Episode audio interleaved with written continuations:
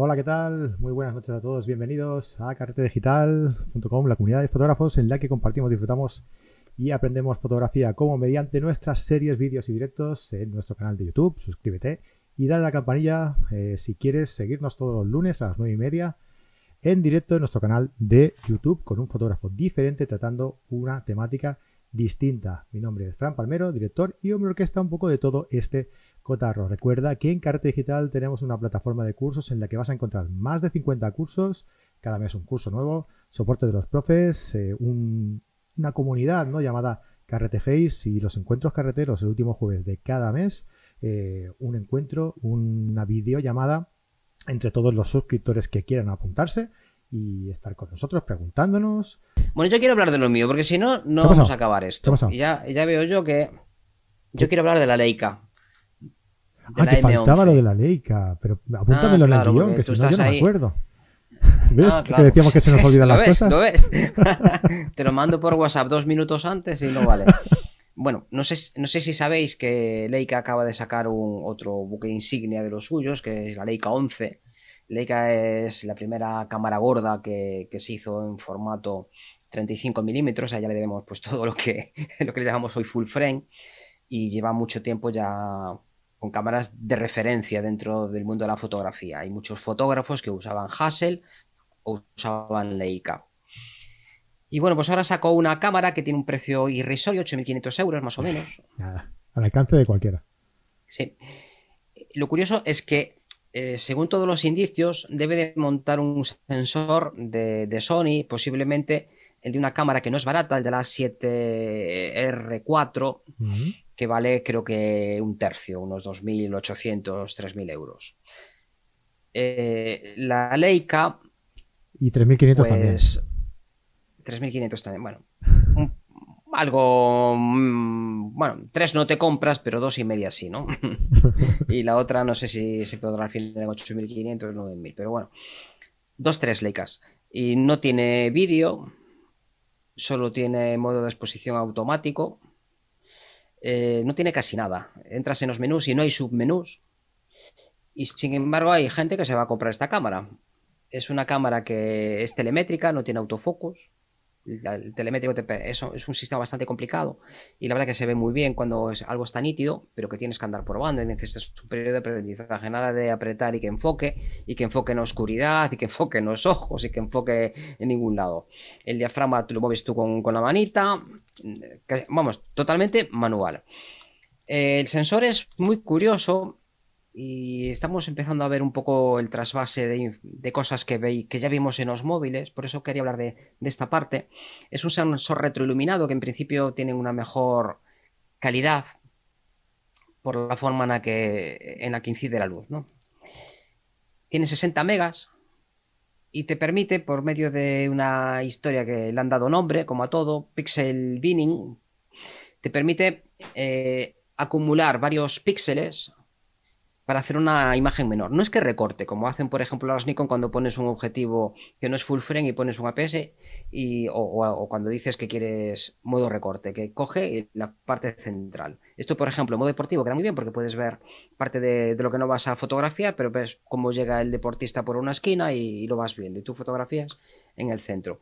Y podrías hacer lo mismo recortando después también, también es cierto. Y además no te la juegas. Pero bueno, no le acabo de ver la la gracia. Pero en la Leica sí que le veo la gracia, porque tú cuando reduces, donde había cuatro píxeles, pues te quedas con. se convierte en un píxel gordo.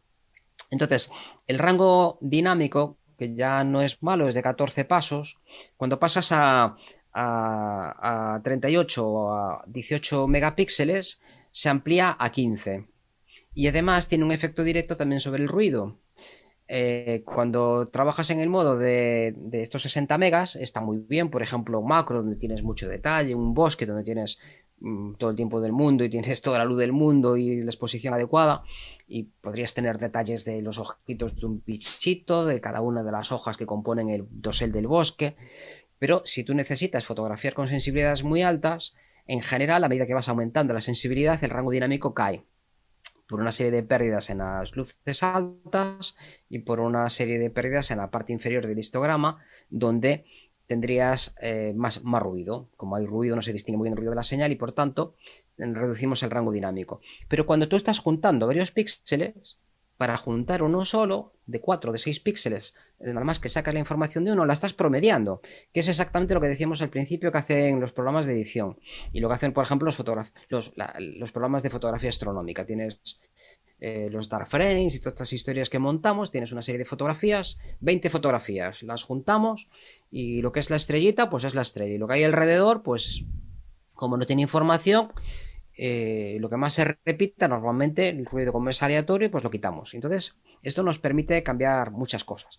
Desde luego, es una cámara que está completamente montada a mano por gente muy, muy, muy experta. Son 1100 piezas que, tienen que diseñar y montar con, muchísima, muy meticuloso todo.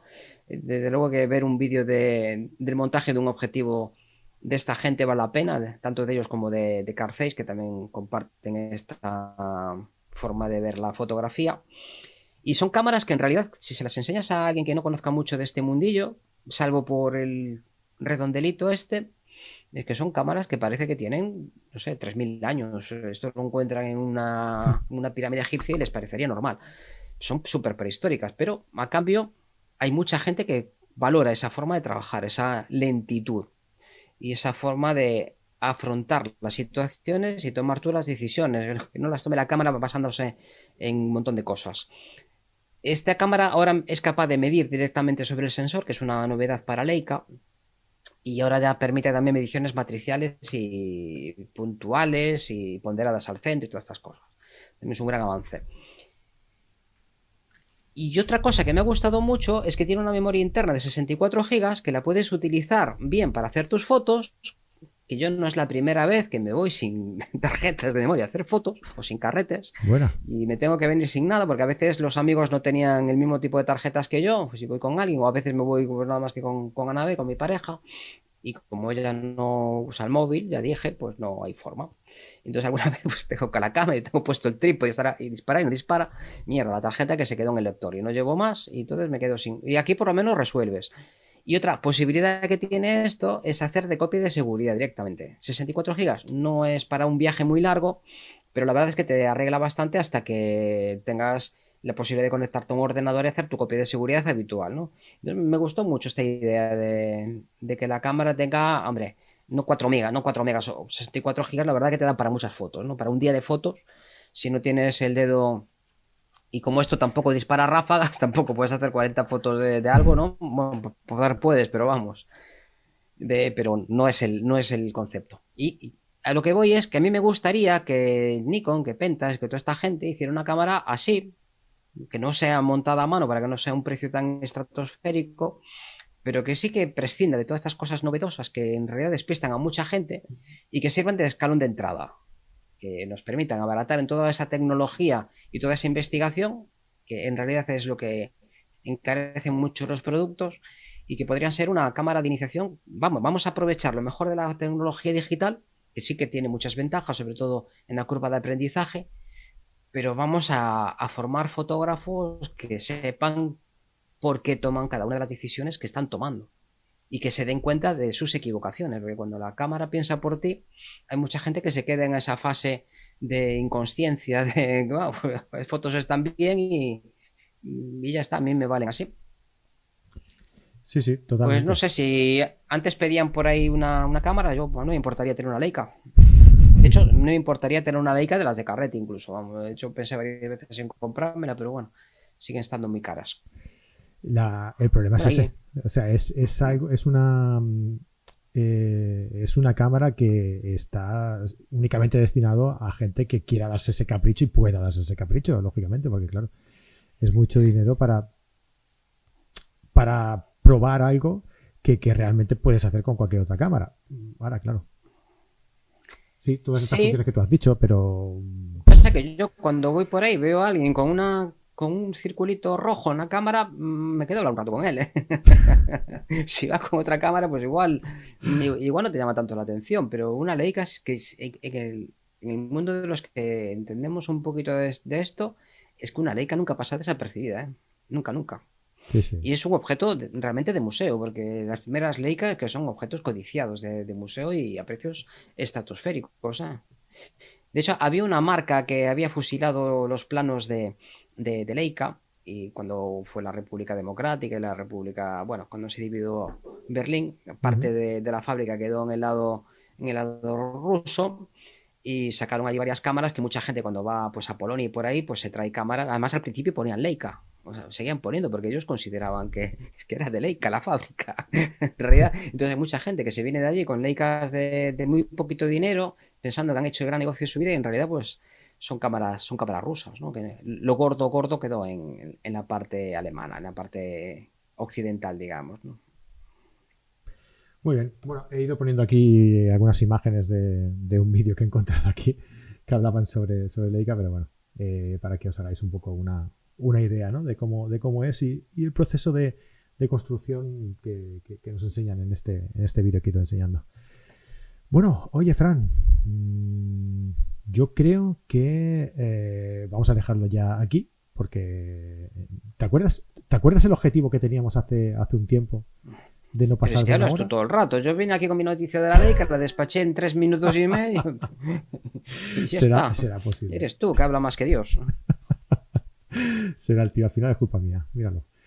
Bueno, pues lo dicho. Eh, que muchísimas gracias a todos los que habéis estado por aquí en el, en el directo. A mí me gustaría que, que, luego todos los que habéis estado por aquí eh, y los que nos veáis luego o los que nos escuchéis después eh, y nos dejaréis un comentario en el vídeo diciendo, pues eso, ¿qué os parece eh, la, Leica? ¿Qué os parece el tema del móvil o la compacta? El tema de, conservar o no conservar eh, todas las fotografías que, hacemos, como hemos, hemos ido comentando, ¿no? Y nos gustaría saber la opinión de todos los que, los que nos estáis, los que nos estáis viendo, ¿vale? Así que dejadnos aquí un comentario y un like, ya si os ha gustado y aún no lo habéis dejado, que yo creo que ya todos los que estáis aquí ya lo habréis dejado. Pero si no lo habéis hecho, dejadnos un like y suscribiros al canal para que y dale a la campanita para que YouTube os avise cada vez que eh, subimos un vídeo nuevo. De todas formas, que sepáis que estamos aquí todos los lunes y yo creo que no hemos fallado ni un lunes desde hace ya ni me acuerdo, Fran, no sé, desde hace muchísimo tiempo. Creo que no hemos fallado ni un lunes. Creo que hace poco fallamos un lunes porque era fiesta o no sé qué, y, pero pusimos un vídeo, publicamos un vídeo, o sea que no fallamos, siempre estamos aquí, ¿vale? Así que ya sabéis que todos los lunes estamos aquí. No hace falta que os lo avise ni el señor YouTube ni el señor nadie. Aquí estamos cada lunes a las, a las nueve y media. Fran, muchísimas gracias como siempre por, estar por aquí y nos vemos en otra ocasión. Pues muchas gracias a todos por aguantarnos aquí a estos dos diciendo chorradas. a veces relacionadas con la fotografía y otras veces no, pero bueno, encantado de, charlar de, de, cosas de la vida, que en realidad es lo que nos une a todos, yo creo. Por cierto, alguien decía por aquí que si, eh, que si enviabas los libros, el mismo creo que era Miguel o Malagueto, creo que se llamaba, que si enviabas los libros firmados. Si entran en tu página web, sí, ¿no?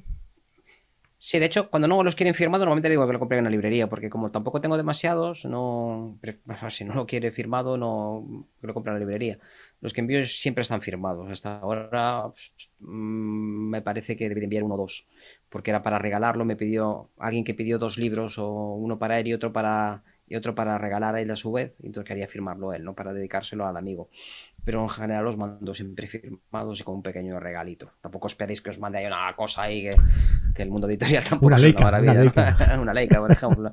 Una, una M12 cuando salga. Claro. Y... Pero bueno, siempre los mando firmados.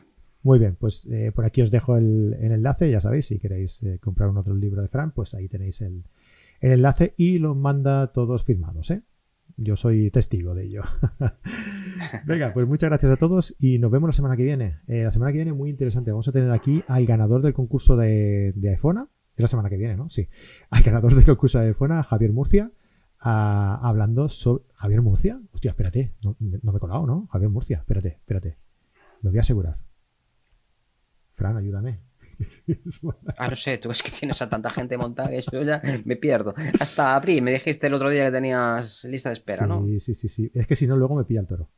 Y entonces lo que hago es. Eh, aquí lo tengo, espérate. Estos son cosas del directo. Sí, Javier Murcia, sí. Eh, pues eso, tenemos aquí a Javier Murcia hablándonos sobre fotografía submarina eh, en, el, en, el, Mar Menor. Muy interesante, como ya vimos en el. ¿El qué? ¿Con móvil o sin móvil? No, sin móvil, sin móvil. pero con carcasa. Pero qué con antiguo. carcasa. Qué, car qué carca. Venga, nos vemos la semana que viene.